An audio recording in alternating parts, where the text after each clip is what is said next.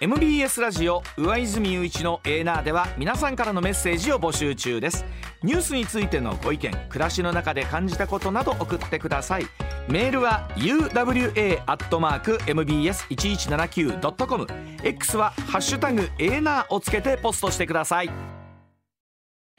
さあ時刻6時25分回りました。ここからはスター新一郎さんでございます。須田さんおはようございます。おはようございます、はい、おはようございます。よろしくお願いします。お願いします、えー、お願いします。今日ドラフトですね総監督。はい、うん、ドラフトなんですけれども、私もね編成会議に出ましていろいろ揉めましてね。絶対出てないでしょ。はいはい。出てたらおかしいでしょ。編成会議ちょっと揉めた？何が揉めた。揉めた。右か左で揉めた。須田さんはじゃあ左ってことなんですか？左ですよ。もう私一押し。で。も監督は左はおるからさっきの山崎のコメントじゃないですけど、やっぱり右やでというふうに、えいう話じゃないんですか、いやいや、あのそういうことなんですけれどもね、はい、とはいえですよ、うんうん、やっぱり大阪桐蔭の前田投手ね。前田投手ね、うん、えー、タイガース欲しいじゃないですかやっぱりね。オリックスと競合する可能性がありますしで、えー、岡田監督そのあんまり公表しないんですよね。1位これでいくということをね。だからね、うん、あの岡田君のことですからね。右と言ってて、はい、右と言っといて左を指名する。まあ、でもあのタイガースってそれは総監督があの今もう先発中継ぎともにねまず投手と全体的に若いですし、はいはい、でバランスもいいじゃないですかベテランと、はい、ねえー、採用のバランスもいいので、まあ本当その意味では冒険できますよね今回のドラフト即戦力じゃなくてもね。そうなんですね。うんうん、ですからあの各球団ですねやっぱり即戦力というところに、ね、あの注目が集まってるわけなんですけれども、そうするとですね場合によってはこの前田投手ほとんど競合なしに取れるんじゃないかなと、ね、一位指名すればね。はいはい、というところで、でこれだけのですね左投手ね、はい、えー、ここ近年出てきてませんから、やっぱりねいいんじゃで完成してますよ。やっぱりウィーリングのですね牽制も牽制うまいですからねまたね。そうですか。そうかまさか須田さんが編成会議に出てるとは思わなかったな、うん、びっくりしたもう。左ですよ左。左。まあ、えー、そこを含めてオリックスとあの日本シリーズ前に競合があるのかどうなのか、うん、えーはい、例えば常広という青学のピッチャーなのか中大の日立っていうピッチャーともに右なのか、えー、この辺りは蓋を開けてみるまでというところですが、はい、えー、来週その辺りの答え合わせはちゃんとしていきたいと思います。はい、ではまずはこちらからでございます。さあ与野党の論戦スタート。岸田総理の減税アピール。その目的は？という話です。さあ24日の衆院の代表質問からスタートした臨時国会の与野党の論戦ですが、まあ、物価の高騰を踏まえまして岸田総理所得税減税を含む国民の負担軽減に取り組む方針強調しましたがさあこの総理が減税をアピールするさまざ、まな目的について、えー、解説をいただきたいと思います。増田さん23日の所信表明えー、かなり経済という言葉が使われたというところなんですが、さあ須田さんの印象からお聞きしたいと思いますけどいかがでしょう？あの大前提としましてね、うん、この主審表明には、うん、あの減税というね、うん、えー、ことは盛り込まれていないんですよ。うん。うん。うんあのですから還元という形でそうですね、えー、まあ言ってみればね自民党あるいは与党のですね税制調査会に支持をしたということで、うんうん、まあこれをですね前後のその発言と組み合わせると、うん、まあもちろん言うまでもなく所得税減税を指しているんだろうというふうな受け止め方をされている、あのですからあのそういった意味で言うとですね今臨時国会この減税についてはですね具体的な議論は私は始まらないと思うんですが、はい、論戦という意味でね、野党がその真意を問いただすうん、あるいは、えー、まあその減税の規模であるとかそういったところについてですね、うん、具体的な姿を明らかにしていくという意味で、うん、あのまあ言ってみればですねこの臨時国会の主役にこの減税が出てくる、うん、えー、可能性が高いのかなと思いますね。で、その、目的ですよね。はい、で目的ずばり言うとですね、うん、もうはっきり言って選挙対策ですこれは。そうでしょう、まあ、まあ、そうですよね。やっぱりね。で、あの選挙対策といってもですね、実は、うん、えー、先だってのですね日曜日に投開票日を迎えたですね、うん、えー、まあ、補欠選挙、はい、ねえー、この選挙対策というのは一番最初にあったのかなと私は思うんですね。でどうしてなのかというと、えー、これ参院のですね、うん、えー、徳島そして、えーまあ、高知のですね、5区に関して言うとですねこれももともと前任者が暴力事件秘書に対する暴力事件を起こしていたためにですね当初からですねやはり勝ち目がなかったんですよ。ね、あのですからある意味でここは捨てざるを得なかった、ね、圧倒的なリードを野党系に許していたためにですね勝てる見込みがなかった、だからといってですねこれ2戦 ,2 戦全敗ということになると2戦2敗ということになるとですね、えー、途端に政局党内政局つまり、はい、えー、これ党内政局何を意味するかっていうと岸田卸なんですね、つまり岸田首相では岸田総裁ではですね選挙に勝てないんじゃないかというようなムードが党内に一気に広がっていってですね、これはですねあの私も党内の大臣経験者と、えー、選挙日当日話をしたんですがこれ2敗になってしまうと、うん、要は、えーね、菅政権前任者の菅政権の末期のような状況になるんじゃないかと。そうなんです、ね、でもそれでいうと長崎も危なかったですよね、うん、7000秒差ですもんね。そうなんですね。あの1週間前に実を言うとこれ表にでは出てませんけれども、うん、自民党がですね情勢調査をやったんですね。うんえー、まあ言ってみればですね、えー、野党の候補と、えー、金子洋三、うん、えー、自民党の候補がどの程度競ってるのかというのを調べたところですね、うん、なんと3ポイント差まで詰め寄られていたというのが出てきたんですよ。3ポイントってどういうことですか？えー、もうほぼ、えー、ほぼほぼ並んでるっていうイメージですか？そうですね。ほぼ並んでいて、うん、えー、ですから1週間後にはですね追い抜かれている。つまり勢いという点ではですね要するに野党系候補がどんどんどんどん毛白しているという状況にあったんですよ。で実を言うとですねこの長崎、ね、4区のですね補欠選挙というのはこれは岸田岸田派のですね番頭閣、つまり、えー、高知会の番頭閣にあたる、ねえー、林、えーね、吉正前外務大臣がこう言ってるんです。この選挙は岸田派丸高屋の選挙だと。うん。うん、つまり、えー、岸田派がですねメンツにかけて全面的なバックアップをしているそういう選挙だという、うん、そういう言い方をしてたんですね。うんうん、あのですから言うまでもなく金子洋三氏はですね、うん、えー、まあ、当選すれば岸田派に入会することが、えー、確実されていましたし、で前任のですね亡くなられた岸あの北村聖吾氏はですねこれも岸田派に所属する議員だったために、岸田派がメンツにかけた選挙だった。ね、ですからこれを落とすとなると、うん、やっぱり、えー、岸田派に対する批判といったらいいんですかね、あのね逆風が吹きかねないという状況になっていた、でそういった状況に焦った、うん、えー、まあ言ってみれば岸田総理がですね、はい、えー、わずか2日前投開票日2日前になっていきなり増税をボーンとってぶち上げるという状況。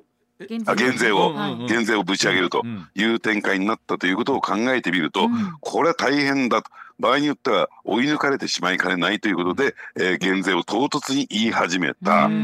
ですから非常にこう生煮えの状況だったわけですよね。ねいつやるのか、金額はどうなのか、何を対象にするのか何にも決まってない状況で減税だけを言い出して要するに有権者の関心を買おうとしたというのが実態ではないのかなと思いますね。でもそんなあの言われた方も困るでしょうね。いや総理何も決まってませんやんかと。規模もまだ決まってないしやり方も決まってないし、はい、そんなん急にあんたでも言う以上は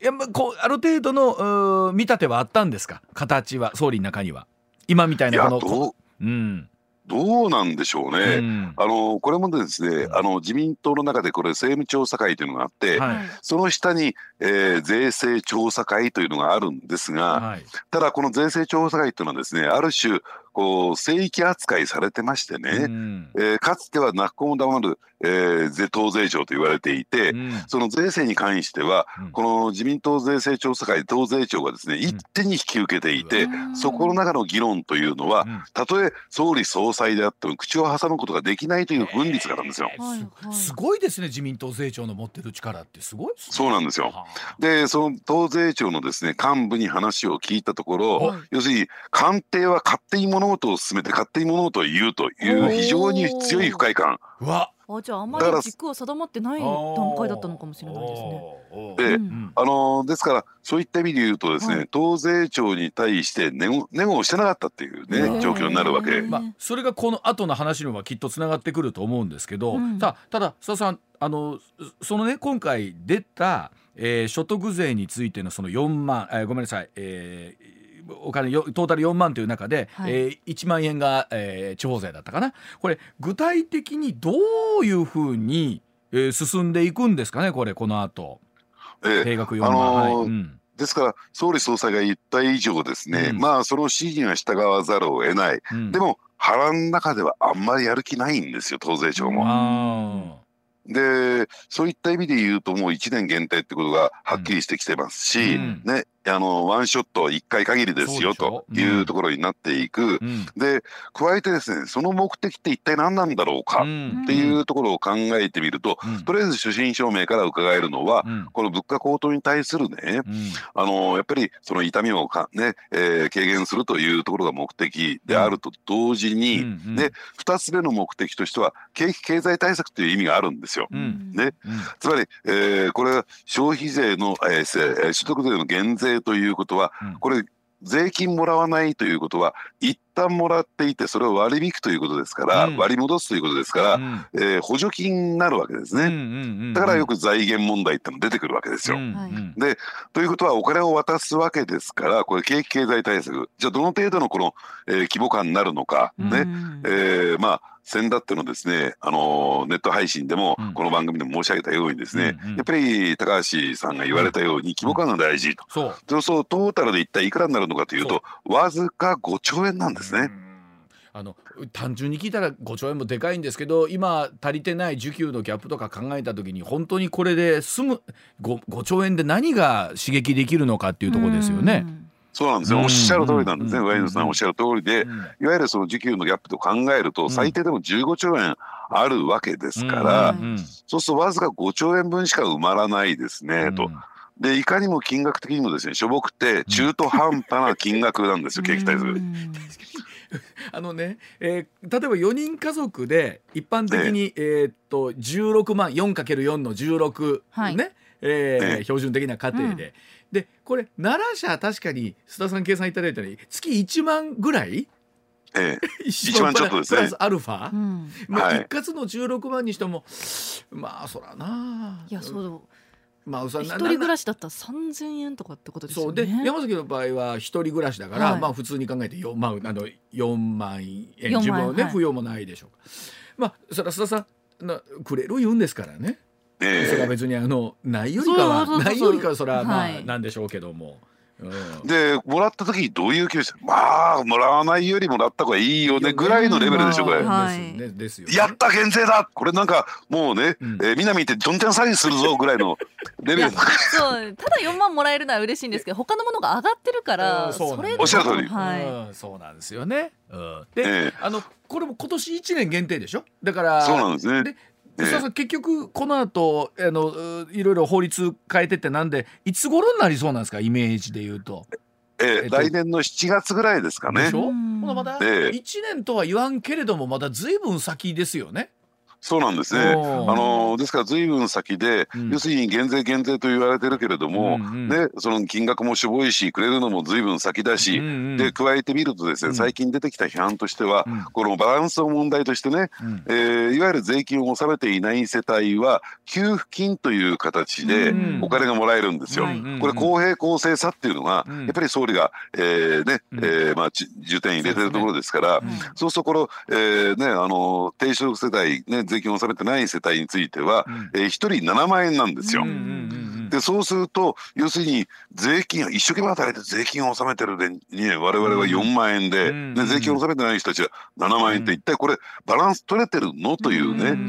そういうような違和感も出てくるんではないのかなと思いますよね。あのそれでいうと須田さんさあ論戦とお話ありましたけれども、まあ、野党の方は今度どうしていくかっていうところですよね。あの泉代表も、えー、給付だ給付だ給付だというような話もありましたけれども。さあこの辺り野党はどういうふうなスタンスで進んでいきそうでしょうか今後。ええ、うん、あのですからねあの維新の会のですね馬場代表が言ってるように、はい、やっぱり消費税減税、うん、これを訴えている野党は多いんです。なぜか立憲民主党は、こんな美味しいポイントを稼ごうとしなくてですね、立憲民主党も嫌いじゃないかだからこれを言うとですね党内でいや、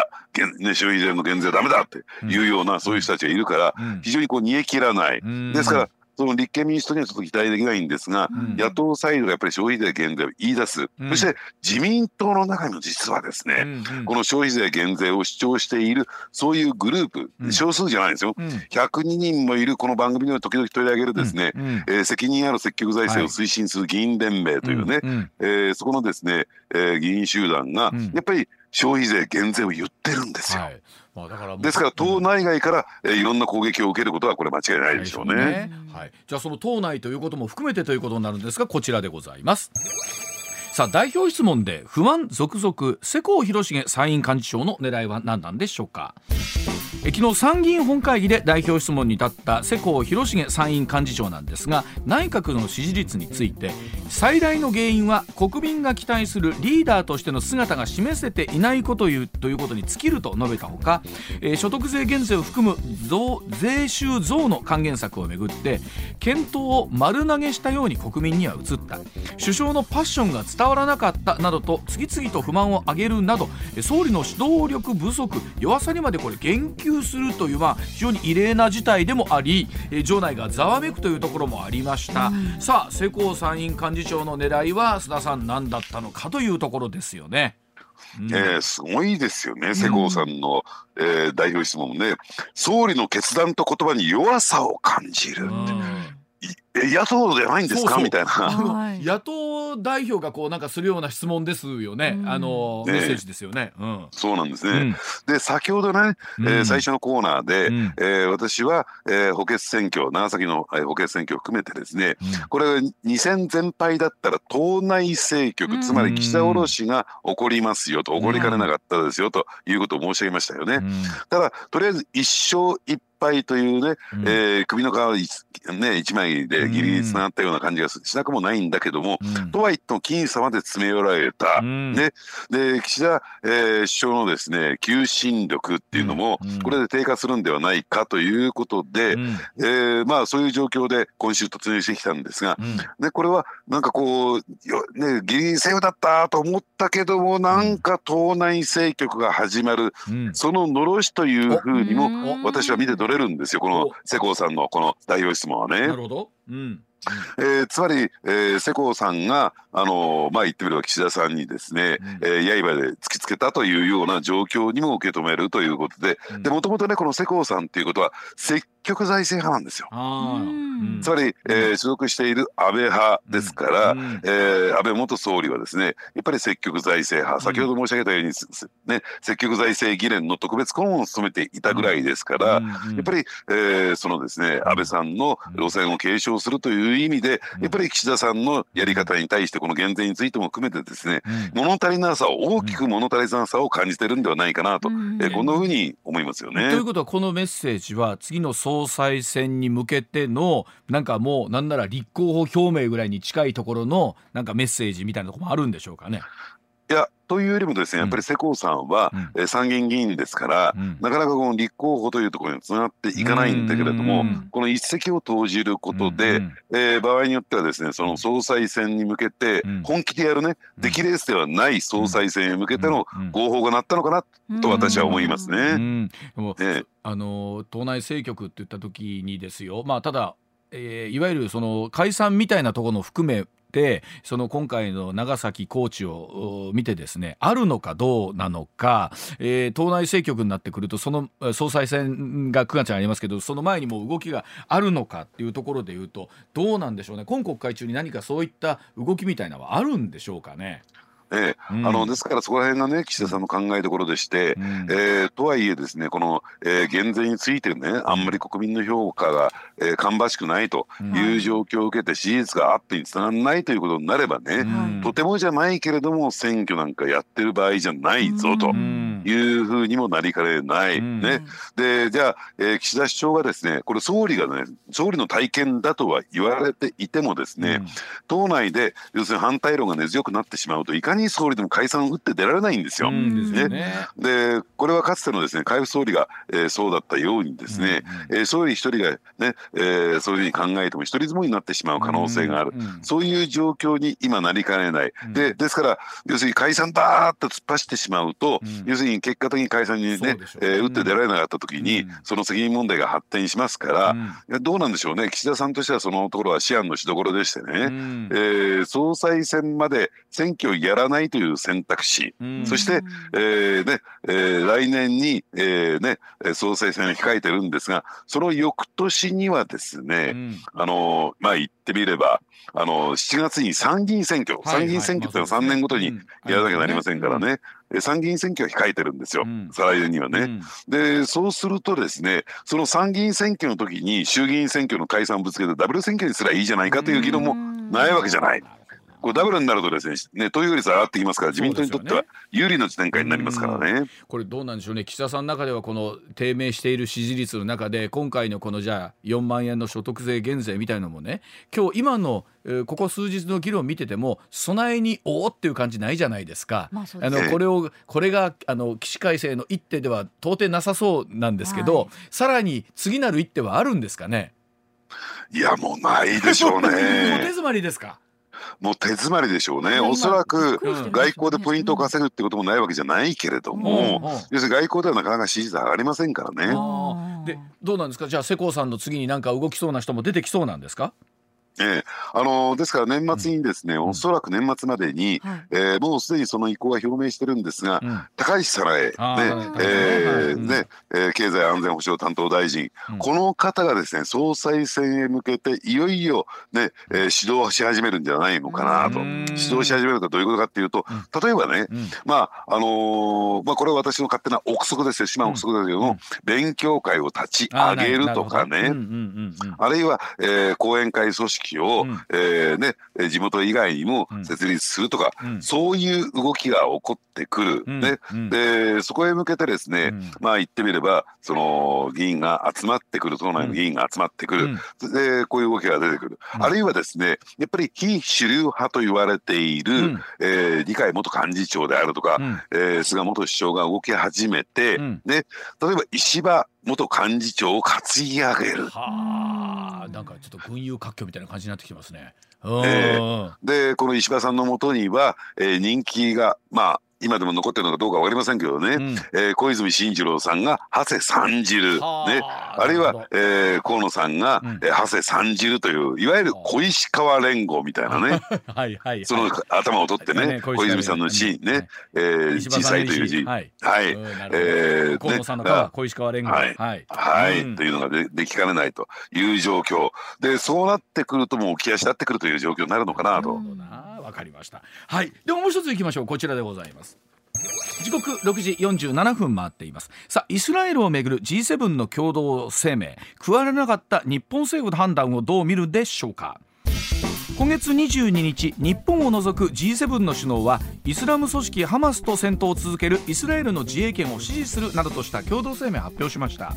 日本政府この声明に名を連なかった理由として今回の事態で法人の誘拐や行方不明者などが発生していないことなどを挙げていますが日本が加わらなかったことについて賛否が分かれる事態となっています。さあこの日本政府の判断須田さんにぜひお聞きしたいと思いますがいかがでしょうか、うん。あの、うん、私はですねこの日本政府の判断というのは正しかったと思いますね。はい。うん、えー、それどういうことかというとですね、もうこのパレスチナ問題っていうのはもう出口が見えないんですよ。うん、そうですよね。えー、まあ出口という、ね、着地点という点で言うとですね、うん、あのかつてオスロ合意というのがつまりノルウェーとアメリカの仲介によって、うん、えー、パレスチナとイスラエルがね、うん、えー、交渉の場に立って、はい、ねえー、結果的にですね和平の機運が盛り上がったんですが、その唯一にして唯一の解決策というのは、二国家共存、二国家決着とも言われているものなんですね。これどういうことかというと、えー、パレスチナとイスラエルが相互にあのパレスチナエリアですね、イスラエルの国家があるところ、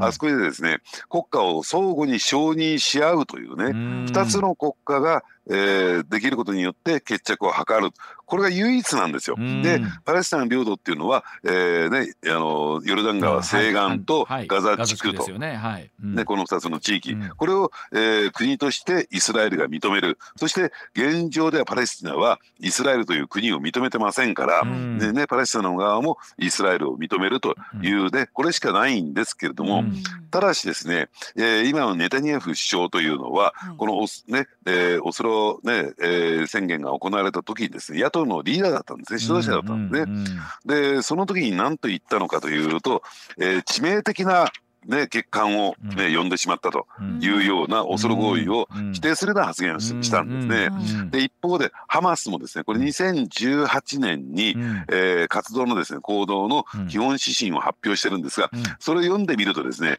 イスラエルの国家は認めてないっていうねことになってるんですよ。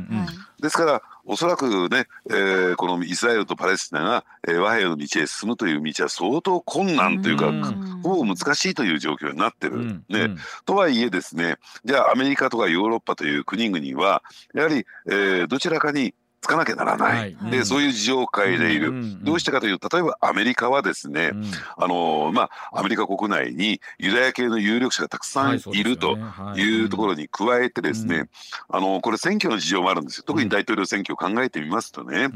あのアメリカ国内のですね、えー、キリスト教徒の3人に1人が福音派、はい、幸福の福に音と書いて福音派と呼ぶんですが、うん、3人に1人は福音派なんですよ。でこの福音派って何かというと、えー聖書に書かれていたことは全て事実あるいはこれから起こることというふうに、うん、えー、受け止めている、まあ、人たちなんですね。でそうするとその旧約聖書にはですね,、えー、ねイスラエルの民は神との契約によりヤハウェですね、うん、契約により、えー、イスラエルにパレスチナに帰還をすると。契約で約束で帰還をするということが書かれてるんです。ですからイスラエルはあの地へ戻っていくことはこれは聖書に書かれていることなんだからもうこれは正義なんだと。考えてる人たちがキリスト教徒の3分の1にいて、ね、それを支援しないと福音派の支持が得られない。ということになってるんですね。ですから来年大統領選挙を控えている中で、要するに、えー、パレスチナ側に立つことができないという事情がアメリカアメリカ大統領にあるんですよ。増田さん、本当にそのパレスチナ、イスラエルの話を聞いていると確かにそのキリスト教福音派と言われるところが聖書に準じてということになってきて、えー、宗教上の正義となってくるとこれますますもって多分歩み寄りの仕方はもうないですもんねこれね。そうなんですね。あのですから日本はですね、うん、そういった宗教上あるいは歴史上のですね、うん、えー、関係をあのパレスチナの地にはないんですよ。うん、ですから、えー、それは非常にこうニュートラルな立場で、うん、えー、このね両者の関係を見ることができる。で加えてですねその一方で、えー、日本はですね、あのやっぱり中東にねその原油天然ガス等をですね、ね、大きく依存しているじゃないですか、イスラムの国々に。ねでそうするとやっぱり、えー、まあ言ってみればですねイスラエル側に立つと、うん、そういったイスラムの国々の反感を買いかねないというところで、まあ、今回のですね対応というのは正しかったのかなと、そしてもう一点言うならばね、その日本が間に立つことによってで場合によって和平の道というのもないわけじゃない。ね、うん、ですからでどういうことかというと、えー、それすぐには行きませんよ、うん、すぐには行かないけれどもやはり、えーまあ、ガザ地区に対してですね、うん、人道物資の、ね、支援をするとか、でえー、まあ、えー、仲介に立つとかっていうのもできなくはないわけですから、うん、そういった立場を取ったということは、これは評価していいんじゃないかなと思いますね。うん、まあ、その停戦ではなく一時的一時的な停止というところを含めて今探っているところであるというところなんですけれども、わ、かりました。時刻7時になりました。続いても気になるニュースこちらです。家が建てられなくなる事態にも建設業界で今倒産が急増しているそうでございます。東京商工リサーチによりますと今年1月から9月の建設業の倒産が1221件と前の年の同じ時期と比べておよそ1.4倍に達しているとのことなんです、うん、でこの数が2022年の年間の件数をすでに超えていまして1605件を記録した、えー、2016年以来7年ぶりに1600件台に乗せる可能性も出てきているということなんですがさあ須田さん建設業界は一体今何が起きてるんですか？あの大前提としてはですね、はい、えー、これはあの輸送トラック業界でよく言われている2024問題はい2024年問題ね、うん、はい、うん、あのですから、えー、まあ残業時間がですね上限が設定されるという状況になってきていて、はいうん、で加えてですねそれをね、えー、まあやってしまうとですね人手不足に陥る。つまり仕事をこなせないということで、うん、本当は雇用しなきゃならないんだけどもなかなか人が集まらないという状況で、うん、えー、苦慮しているという今状況に置かれている。これは大前提なんですね。はいはい、でこの建設土木業界を見てみますとね、うん、えー、例えば1980年代には、就業人口数って約680万人いたんですよ。680万人、はい、で日本の、えー、総就業人口って約7000万人ですから当時ね。でそうすると10人に1人が建設土木業に従事していた。そういう計算になるんですよ。はいはいでただですね当時小泉政権がまあ、財政再建ということで、えー、公共事業投資をどんどんどんどん激減させていったんですね。うんうんでその結果ですね仕事がなくなってしまって雇用が減って、うん、えー、で現状でどうなってるかっていうと、うん、約480万人規模にまで減っちゃったんです200万人以上減ったんですよ。はあなるほど。はい、うん、ね。でですからあのそもそもこうね、えー、人手が大きく減少しているという状況になってきていて、うんうんうん、で2024年問題が起こってきていてじゃあそこで雇用しようかといった時にですね、うん、じゃああのー、その、えー、ね、なかなか人が来てくれない。今、人手不足ですからね、国内全体ね、うん、で、そうすると、じゃあ、雇用しようとすると何をしなきゃいけないのかというと、当然言うまでもなく、賃上げをしたり、ね、ね、うんえボーナスを増やしたりしていかなきゃならないんだけども、うん、ただですね建設道業界ってさほど儲かってないんですよ。利益率低いんですよ。まあ原材料費も高いですしね今ね。そうなんですね。うん、でなおかつですね特に例えば、えー、まあ公共事業投資をやるにしてもですね、うん、あの言ってみれば値段が安い方がえー、世の中的に評価されますよね。まあそれは残念ですけどそうですよね。うん、でじゃあそれが適正価格なのかというとですね、うんうん、つまりえー、きちんと利益を建設土業界が利益を上げて、う。ん、要するに事業継続をしていける、うん、あるいは将来成長していけるような、うん、そういうような利益が取れてるのか取れていないんですよ。そこへ持ってきて先ほどワイズさんが言われたように、原材料費が高騰してきた。そこへ持ってきて2024年問題で、うん、えー、人手を確保しようとして賃上げもしていかなきゃならない。ねということになると、えー、途端にですね、えー、利益が吹っ飛んでむしろ赤字経営になってしまう。特にそれは中小零細業者にとっては、えー、ねえー、その傾向が強く出てくるんですね。これあの須田さん前聞いたのがねあの例えば同じ建設業でもね例えば不動産開発の土地の買い付けから、えー、一手に全部一通り引き受けてらっしゃるところっていうのはまだ利の利益の出しようもあるんだけどもう建設オンリーだとねもう本当に利益の出しようあの人件費の上げようがないっていうお話を聞いた時にお話聞いてるとますますその本当にそういった建設オンリーのところっていうのは賃上げもできないとなってくるとますます本当大変ですよねこれね。そうなんですね。うんうん、で加えてですねあのその下請けになると、うん、やはりその利益がどんどんどんどん減っていってるっていう状況になりますからね。うん、ですから、えー、規模が小さい方ほど、えー、厳しい状況に置かれている、うん、でもね例えば大阪万博を見るときにあれだけ仕事があるじゃないかと言われていてただその価格で引き受けてしまうと、うん、でそれが下請け孫請けなんかに持ってくるとですね、うん、全く利益が出ない構図になってってしまう。仕事はあるんだけれども、利益が出ないからえー、受けてしまうと赤字になってしまう。受けなければ売り上げが伸びていかないというですね、うん、このジレンマに陥ってるんですよ。これまあ佐田さんいくつかあると思うんですけどこのまま倒産件数がおっしゃるようにその7年ぶりの1600件台とかなってくると現実どういうことが起こってくるんですかね？ですから、うん、そういった意味で言うとですね、うんうん、必要なその工事あるいは建築ができないというね。ういう状況になる。で、加えてですね、やったとしてもですね、あのー、ね、引き受け手が少ないもんですから、うん、いやいや、その価格じゃできませんね、みんな、みたいなことで、うん、ね、競争が働かなくなってね、うん、えー、倒産がどんどんどんどん増えていって、結果的に業者が少なくなると競争が働かなくなって、うん、えー、ね、あのー、我々は高値掴みをしてしまう可能性もあるわけですね。これでもその2024年問題って言ってる間にもう来るじゃないですか、はい、その運送もちろんそうですけどその建設現場も含めてその時間をしっかり守りましょうまあ当然っちゃ当然なんですけど、うん、これなってくるとこれ本当いろんなもののなんだろう工期とか含めてですけど抜本的などころじゃないですねこれね。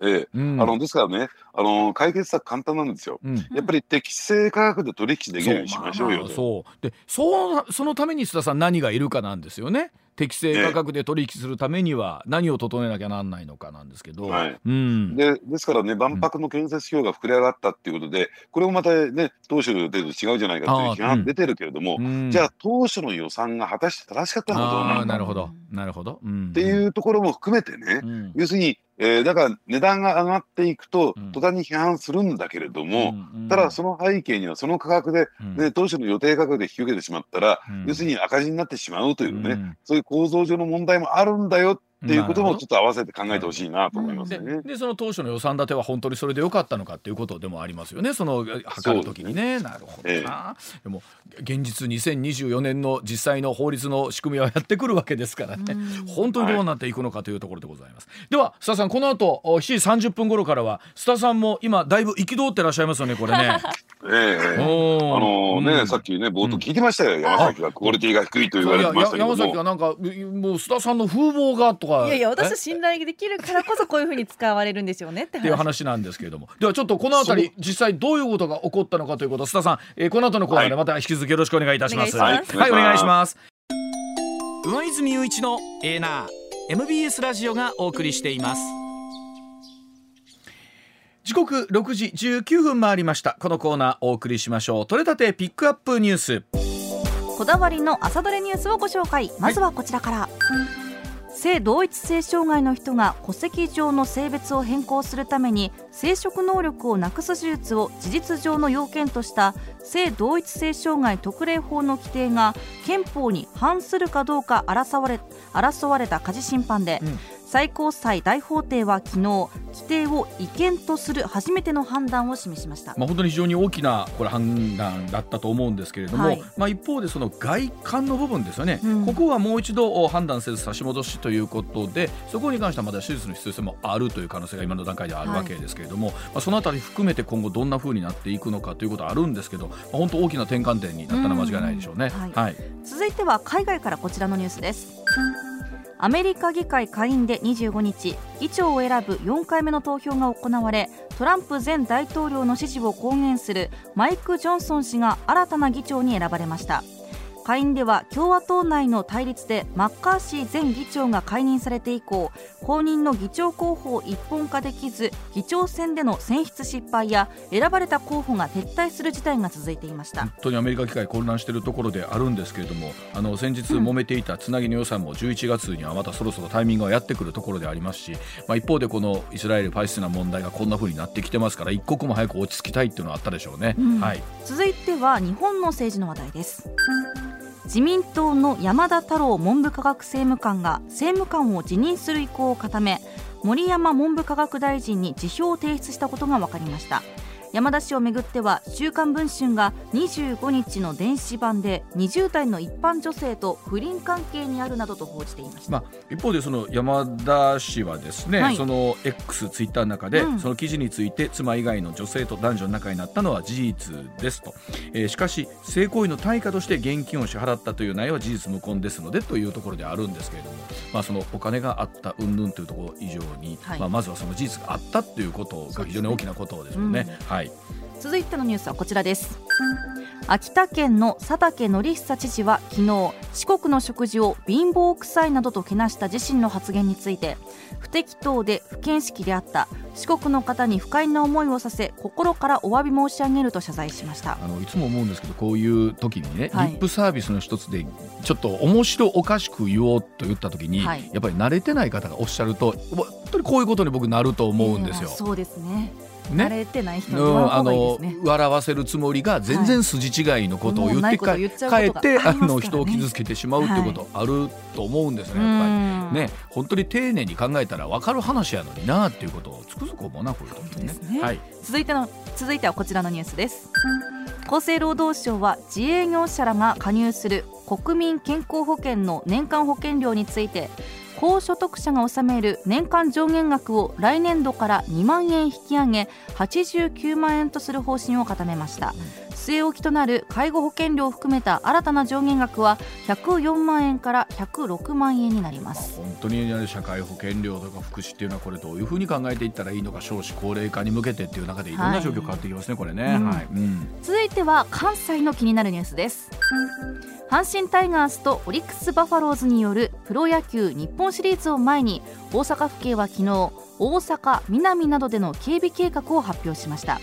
阪神が38年ぶりの日本一を決めた場合特に大勢の人出が予想されるため混雑状況に応じて恵比寿橋で3段階の通行規制を行い雑踏事故を防ぐとしています。あの